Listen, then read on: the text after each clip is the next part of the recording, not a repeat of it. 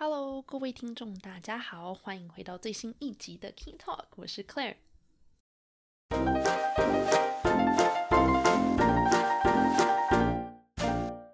那最近呢，我知道台湾的话，好像最近疫情变得越来越严重了嘛。那这两天好像一直看到台湾的新闻，也都是一直有在报道这件事情哦。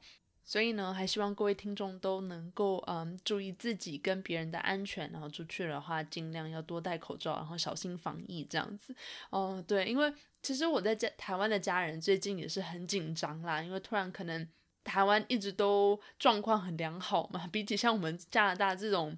穷乡僻壤的地方呢，呃，大家的生活好像平常基本上都没有受到什么太大的影响。那除了出门戴口罩之外，其实还是想去哪里就可以去哪里，还可以出门旅游啊、逛街啊、吃饭啊之类等等。所以。连我爸妈都说，他们其实都没有什么，就是真的有在防疫的感觉啦，就感觉台湾真的没有什么受到影响。那这次突然好像出现了一个小破口，可能大家都会因为这样子变得非常紧张，希望台湾能够赶快顺利的挺过这一次的小爆发，然后可以赶快把情况给控制住这样子。那对于可能很好奇加拿大现况的听众朋友们来说呢，其实跟台湾比起来，加拿大也。的情况真的是严重了太多太多了，但是呢，跟前阵子我们自身最糟糕的状况比起来，其实还是有大幅度的改善啦。那现在我们大概安大略省的话，一天差不多大概两千多宗案例吧，可能有时候到三千这样，所以就大概两三千左右。那当然了，如果你在台湾的话，你可能会觉得说，天呐，我们现在全台湾可能十几例就已经大家都很紧张了，两千多例是怎么回事？嗯，对，但是毕竟不能用同一个标准来看待嘛，所以只能说以加拿大的标准来看的话，其实这已经算是有所改善了这样子。那更因为这样子关系呢，才会希望台湾能够赶快的挺过这一次的危机啦，然后尽量能够维持相对来说正常又普通的生活。因为对于很多住在国外的很多其他人来说呢，这样的生活真的是。又奢侈又令人羡慕的，那因为最近也都一直在家里的关系嘛，所以呢，我前阵子有。一直在回想我之前出国旅游，就还能够到处爬爬照的时候的一些回忆跟一些照片之类的。那看着看着，就让我突然想到，嗯，我人生中应该算是旅游的最频繁的一段时间吧。那那段时间呢，就是我大四到丹麦、欧洲去留学的一个学期。所以虽然说是一个学期而已，但是它其实并没有非常非常的长。我到丹麦的时间差不多是九月初，那我十二月中就回来了，也就是说，我其实还没有待到过圣诞节我就回来了，所以真的要算起来的话，其实只是短短的大概四个月左右而已啦。但是因为人都已经在欧洲了嘛，那大家可能也都知道，就是你在欧洲的话，要到处去旅游，其实也很方便，而且又很便宜，真的超便宜的。我还记得有一次，我从丹麦的哥本哈根。买去伦敦的机票，来回大概只要五十块钱加币而已，五十块钱加币耶，这个乘以二十二，也就是说差不多两张机票来回，这样只要一千多块钱加呃台币而已，所以我觉得真的是超级夸张的便宜。也就是因为这样，所以当时我真的就到处利用，就是 呃长周末啊，或者是说周末啊，就到处去各个地方旅游啦。那今天呢，想要跟大家分享的。呃，是我在丹麦本土本地念书的时候的一些经历跟回忆，这样子。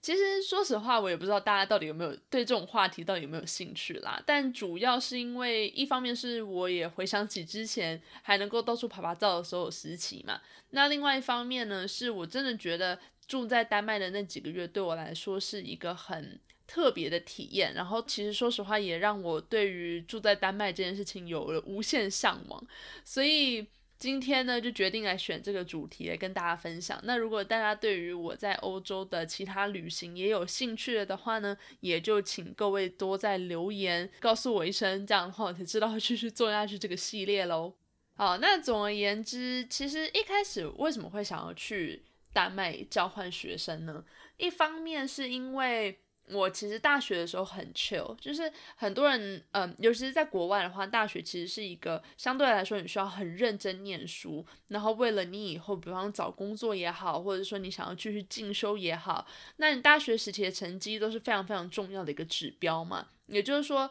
嗯，相对于台湾那种，就是国高中的时候都很刻苦念书，然后大学的话，可能相对来说，社团活动啊，或者是说，呃，社会生活就比较丰富多彩的这种文化来说呢，加拿大通常或者说北美啦，通常就是反其道而行之，也就是说，你国高中的时候都很 chill，都很好玩，然后课业上也没有什么压力，但是一到大学呢，突然之间。课业压力就变得非常非常的重，那尤其是如果你以后还想要去念研究所或者是博士班的的话，你大学时期的 GPA 更是非常非常重要的。如果你大学 GPA 不够高的话，基本上就把你以后的路有点堵死了啦。不是说完全不可能，但只能说是一个非常非常重要的阶段。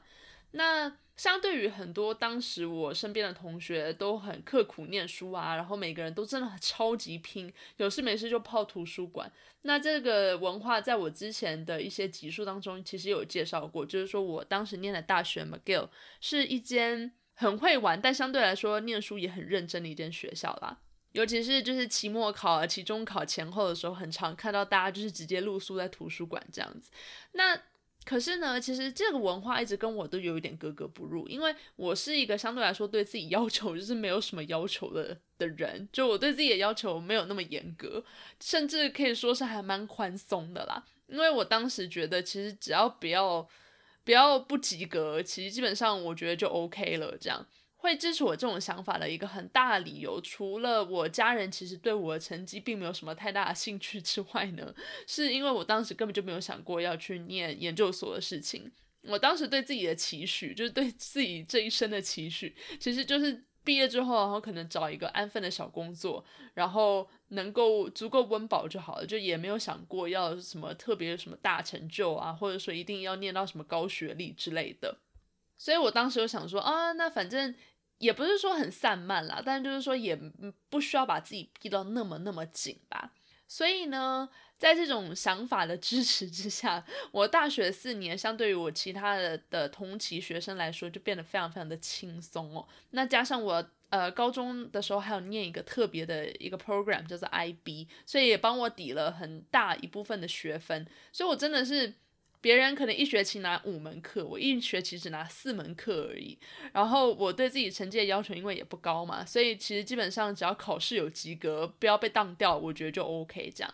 那我到了大学最后一年的时候，其实我该修的学分差不多都修完了。那虽然说成绩 GPA 什么的，当然也不是说非常好看啦，但是我当时就想说啊，反正这也不重要嘛。那大学最后一年了，已经快要毕业了，我学分又修的差不多了，我想说哦。那其实也没有说一定要继续待在 McGill，就就是待在魁北克念书啊。我可以去别的地方试试看啊。其实一开始我本来是想去一年啦，但是都已经大四了，所以其实如果你去一年了的话，他什么就是成绩单还要互相寄来寄去，然后学校还要重新计算什么的，很麻烦。所以我才决定说，那不然的话我就去一个学期就好好了。当时会有这样的想法，其实也是因为觉得。在魁北克四年，其实有一点无聊啦。那我又不是那种很会出去交朋友的类型。虽然说 McGill 是一个很出了名的 Party School，所以我们学校其实 Party 很多。但我因为个性的关系，所以其实也不常参加。那我就想说，既然社团活动或者说社交生活上并没有说特别的丰富多彩，那不然的话就为自己去找一些特别的经验好了。至少以后回头来看大学这段经历的话，至少有一些特别的回忆可以回想嘛。所以我就想说，那就决定去交换学生好了。那这个目标其实是基本上我刚上大学的时候就有的一个想法，那刚好最后终于可以在大四的这一年去实现。所以其实当时决定了要去交换学生这件事情是相对来说比较快速的。那决定了之后呢，就是要决定目的地嘛。会选择丹麦，其实很大的一部分呢，是我对北欧一直都有一种莫名的憧憬跟向往。你不觉得就是说，比方说什么呃室内装潢啊，或是什么设计小物之类的，只要冠上北欧两个字，对于当时我来说就觉得哦超级有吸引力的感觉，上北欧就是一个很很有质感的地方，然后好像那边的人生活都特别的快乐啊，比起西欧、东欧、南欧，就是可能。我们比较耳熟能详的地方的话，北欧感觉上就是充满了一个神秘感。那他们相对来说，好像以民族性来讲的话，也不像是其他国家一样那么常出现在，比如历史舞台，或者是说比较常出现在一些国际新闻上面，就感觉像是一个很安静低调的族群啦。对于我来讲，我觉得很符合我的个性，就是这种不爱出头，然后可能有点边缘人的个性。但同时间，他们的文化又是以嗯善良，然后好像又很快乐的这种民族性，又很深深的吸引着我。所以我就觉得说，好哇，我决定我要去北欧了。那北欧有五个国家嘛？除去冰岛之外呢，因为冰岛相对来说地理位置比较比较偏僻一点，那要去其他国家可能也比较不方便，所以一开始我就有点把冰岛摒除在外。现在回想起来，我觉得这个决定其实有点蠢，因为冰岛 本身就很漂亮嘛。其实去很多国家的话，相对来说其实也没有我想象中的那么困难，所以当时如果去冰岛的话，可能也是一个不错的选择。但总而言之，这些都是事后诸葛啦。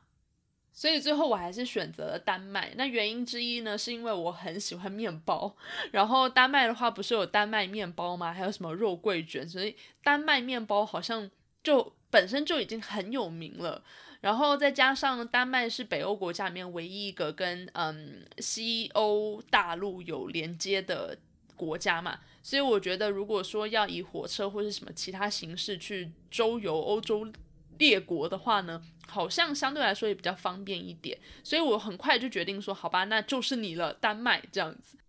那总而言之，嗯，这个办出来的手续啊，什么什么，其实相对来说都很快就下来了啦。所以我其实当初是抱持了一个，哎，感觉上好像蛮好玩的，那就先申请看看吧。然后哥本哈根大学是丹麦首都的一个很有名的大学嘛。我当时也就觉得说，哦，那反正就先申请看看，看他下来之后再怎么样好，再决定好了。那他这个手续很快就下来了，然后我很快就通过合可跟申请了。所以其实说实话，在我本人都还没有很强烈的意识到说，哦，我要去丹麦了之前，这整件事情就已经定了。所以我其实真正有那种，哦，我要去丹麦住四个月的那种真实的体验感吗？或者是说啊，我现在突然想不起来该怎么去形容这种感觉，但就是说你很切身体验到说哦，这件事情终于要发生了的那种真实感呢，是我一直到坐上飞机为止，我才突然有这种很真实的感觉。因为我觉得我这个人好像大多数的时候都很后知后觉吧，就是有很多事情其实虽然我事先会去计划跟规划。但实际上，那个身体跟心灵要能够去体会到说，哦，这件事情终于要发生了的时候，通常都是已经在进行式的时候，我才突然体会到这样子。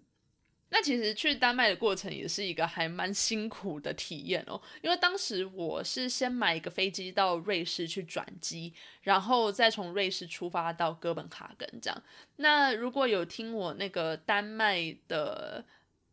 快乐秘籍那一集的听众朋友呢，就知道说，当时我还有一个非常非常对我非常非常好的一个 mentor，然后他还主动 offer 说要来机场接我，所以这个事情是在我出发前往丹麦之前呢就已经定了的，我们已经在脸书上已经有沟通过，已经有讲好了的。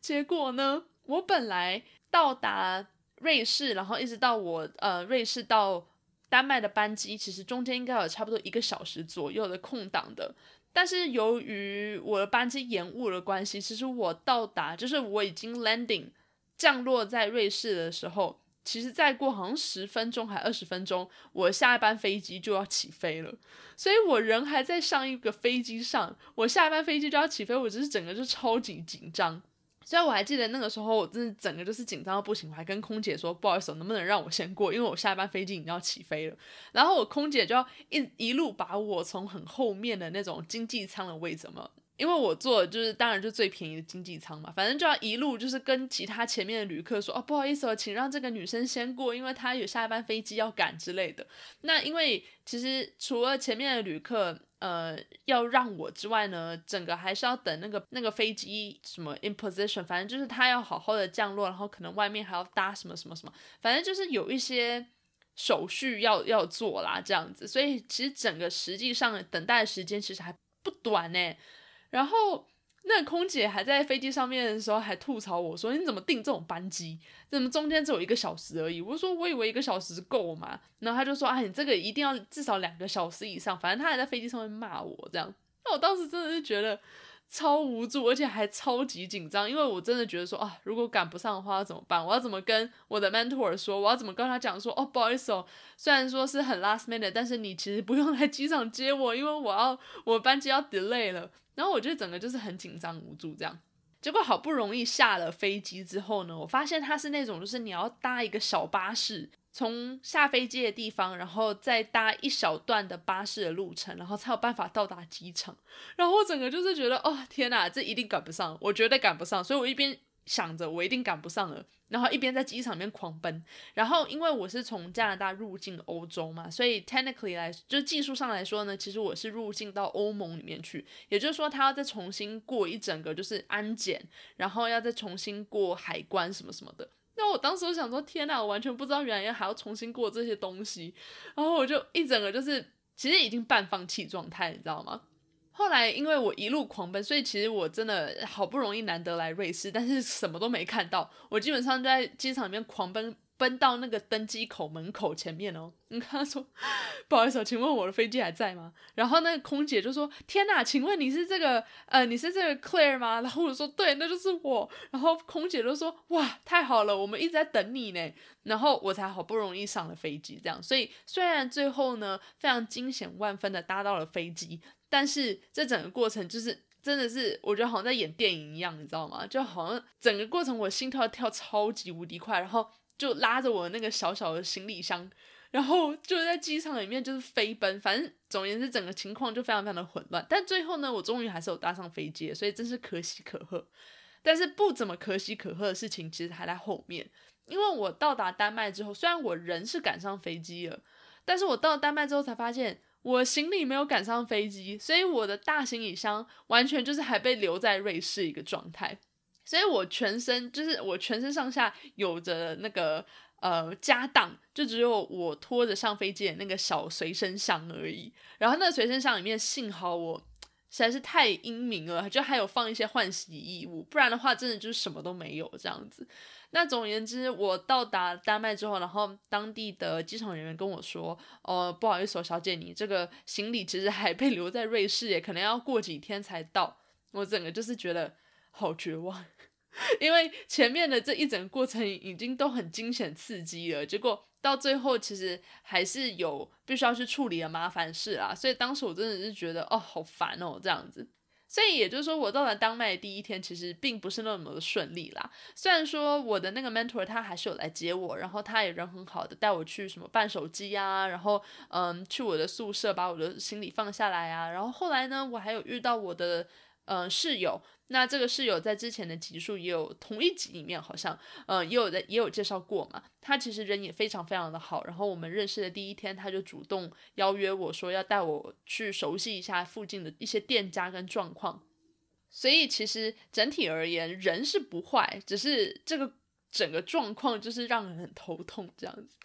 那不管了，反正后来这个行李事件还拖了好几天，因为他们各种就是那种要打电话给我，但是我当时手机还没办好，所以又要有好几天，然后他们来又没有办法 deliver，反正就是弄了好几天之后，我才终于有我的行李。所以呢，这一整个过程就是花费了好几天，然后那几天我真的就是处于一个很精神衰弱的状态，但是好在后面就终于有弄好的这样子。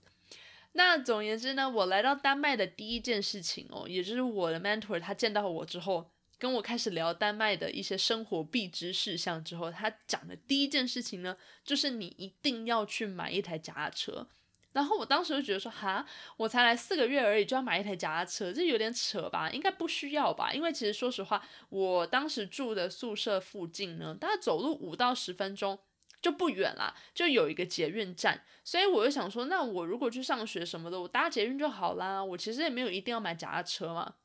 后来我的 mentor 他就是大力推荐说你一定要有脚踏车，因为有实在是有太多太多地方是要么就是捷运到不了，不然的话就是你如果没有脚踏车的话，你的机动性、呃行动能力上呢，相对来说就是有很多很多的限制。所以他就有诚挚建议我说，不管是怎么样，你赶快去买一台二手的脚踏车，这样你才有办法在呃哥本哈根的这个城市里面 穿梭自如。这样，后来我本来还半信半疑。后来呢，我的室友也跟我讲了一模一样的话，说他一来丹麦，他比我大概还要早一两个月到嘛，因为他有去上暑期辅导，所以他就说他一来呢，就马上去买了一辆脚踏车，二手的。但是呢，没有脚踏车真的在丹麦是不能活。那反正因为他也这么讲了，所以加上我那几天反正在宿舍里面等我的行李，反正也哪里都不能去嘛，所以我就打开电脑，然后上网看一下，说有没有什么二手脚踏车可以卖。天呐，我跟你们说，丹麦的脚踏车简直就是，我觉得是世界上少有的脚踏车行业真的非常非常发达的一个地方，真的到处都有人在卖二手脚踏车。所以如果你要去丹麦住一段时间的话，尤其是在哥本哈根啦，我不知道丹麦其他地方是怎么样，但如果你是住在哥本哈根的话，你真的一定一定要去买一台脚踏车，二手的也可以，反正二手很多嘛，而且其实说实话，很多东西都很，就很多脚踏车都很便宜。但是没有脚踏车呢，我后来才发现，就是说，如果你真的没有脚踏车的话，你的行动能力上真的是会有诸多限制。那另外一点，我觉得如果没有买脚踏车，很可惜的一点呢，是因为丹麦的脚踏车道真的做的非常非常好。你可能会觉得说，哦，其实好像在台湾有一些脚踏车道也做的很不错了，尤其是我当时住，我以前住台北嘛，那台北好像我记得中孝复兴站附近。有一个夹车道，就是有专门划给夹车走的夹车道。然后我不知道，哎，台湾其他地方应该是好像应该没有。但是说实话，我很少离开台北，所以我也不知道。大家不要骂我天龙人，只是真的，我每次回去的话，因为要看家人，所以很难有机会能够去台湾其他地方旅行啦。真的不是我不出去，只是因为每次回去时间都很短这样子。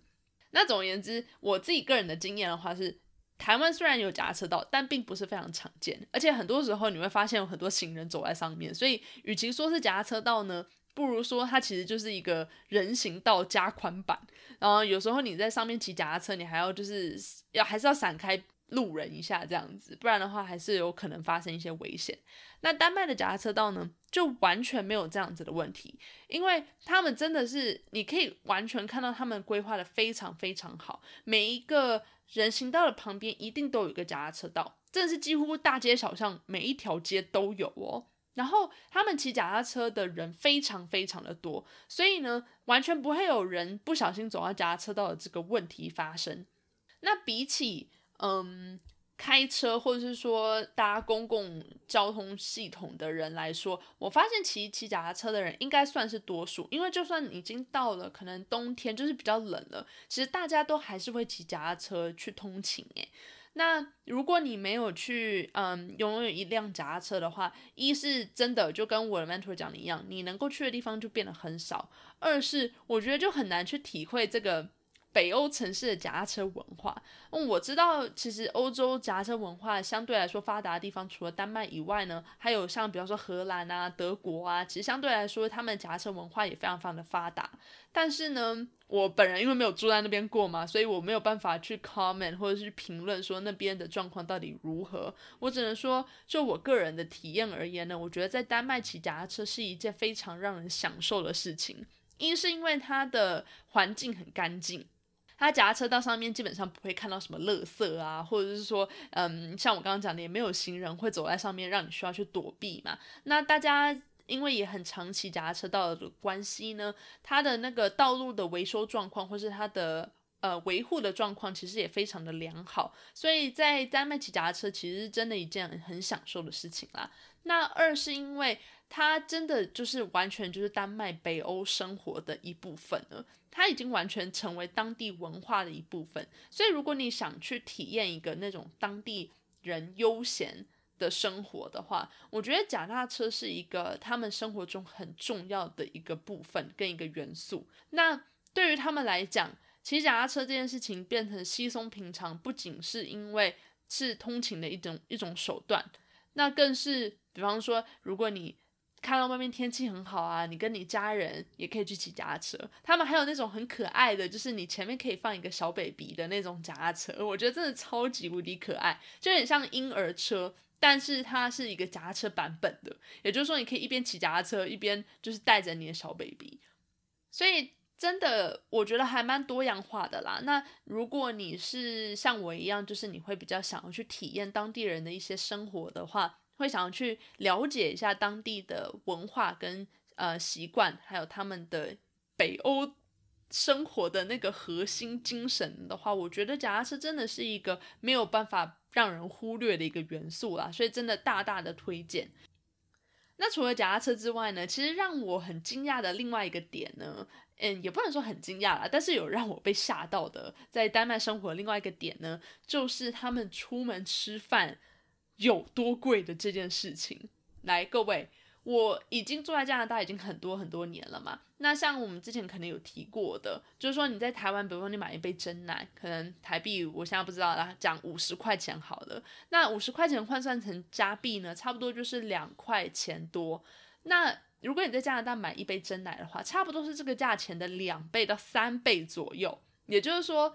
这个价钱已经是很夸张了，加上之前也有提过，就是说这边餐厅的文化是你必须要付税付小费嘛，所以如果你去外面吃一餐的的话，其实总体算起来的话，就是你要付的钱不仅是你在菜单上面 menu 上面看到的那个价钱而已，其实你还要再付大概三十趴左右。所以呢，呃，住在加拿大这些年，我已经觉得在外面吃饭其实就是一件不便宜，然后可能也不能常常外食的一件事情，因为加拿大外食真的不便宜啦。结果来到了北欧之后呢，我才发现，哇，加拿大食物真的是有够便宜的啊！为什么有办法就是加币十块、十五块钱就解决一餐？这简直就是天堂啊！因为呢，只要是在丹麦，就算你不是去餐厅吃饭哦，就算你只是。就是点外卖哦，那种什么快餐店，或者你去买一个 bagel，或者你去买一个三明治之类的，基本上呢，就是加拿大的一点五倍到两倍左右的价钱，真的超级夸张的。他们税真的收非常非常的重，然后他们出门吃饭的价钱，就是我不知道为什么当地人觉得稀松平常啦，或者说我不知道为什么他们有办法负担。就是外食还是怎么样？因为我看他们的咖啡厅啊、餐厅其实也不少，所以我在猜他们本地人应该也很习惯这样子呃价位的消费了吧？但对我来说，真的就是完全无法想象。但欧洲真的好贵，然后尤其是北欧，我觉得好像又比欧洲其他地方又还要再更贵了。那如果你去，比方说外面喝一杯咖啡的话呢？其实基本上就是差不多台币可能要两三百块钱吧。那这这个价钱其实有时候可能有些听众，如果你住北欧还是哪里的话，你可能会觉得哦，这也太夸张了吧？是不是去到什么嗯特别去坑观光客的店什么的？这这其实说实话也是有可能的事情哦。但我只能说，以我个人的经验来讲的话，我其实，在丹麦住的那几个月里面，基本上出去吃饭的。次数用一只手就数了出来了，因为真的太贵了，害我其实每天，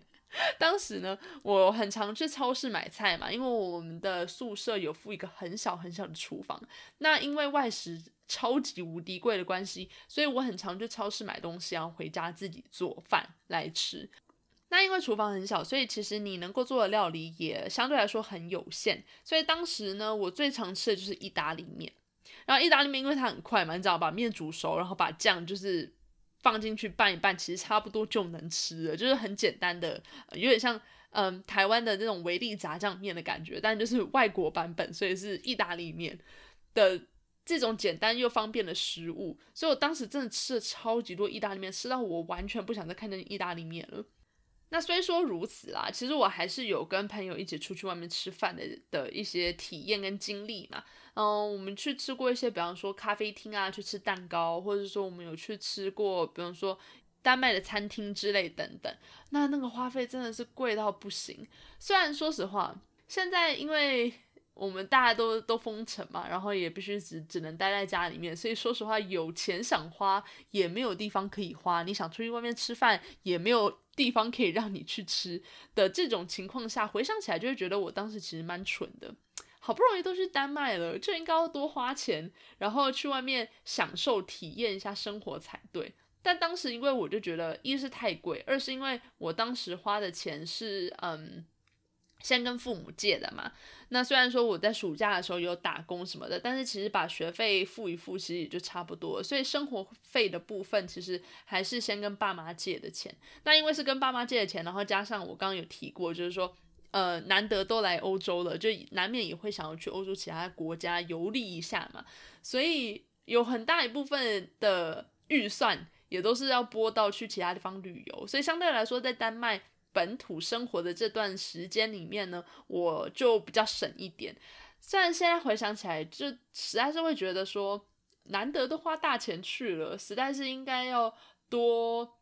多多去体验一下啦。嗯，不要说好像哦，当时都窝在宿舍里面吃意大利面，这样想起来其实实在是有点可惜哦。嗯，只能说。现在有的自己在赚钱了，就当然就会觉得说啊，有钱可以花，就花的心安理得。那当时就没有这样子的想法，所以也没办法啦，只能看说，如果以后还有机会去国外常住的话呢，尽量去 勉励自己，说不要好像一直都很很省这样子啊，实在是有点有点可惜跟有点遗憾。对，所以如果各位听众，如果你们有机会，去国外，或甚至不用去国外，但是就是去不同的地方体验不同的生活的话，有些体验跟经历还有回忆，真的是钱买不到的。就算你把那个钱省下来啊，嗯，然后会觉得说啊，这个实在是花在上面很可惜什么的。但是如果你把它省下来，其实也就是放在你的银行里面嘛。那我自己的价值观的话，会觉得说，那还倒不如就是把它去买一些之后比较难得到的。一些体验、经历跟跟回忆这样子。好，那不知不觉呢，其实分享的也。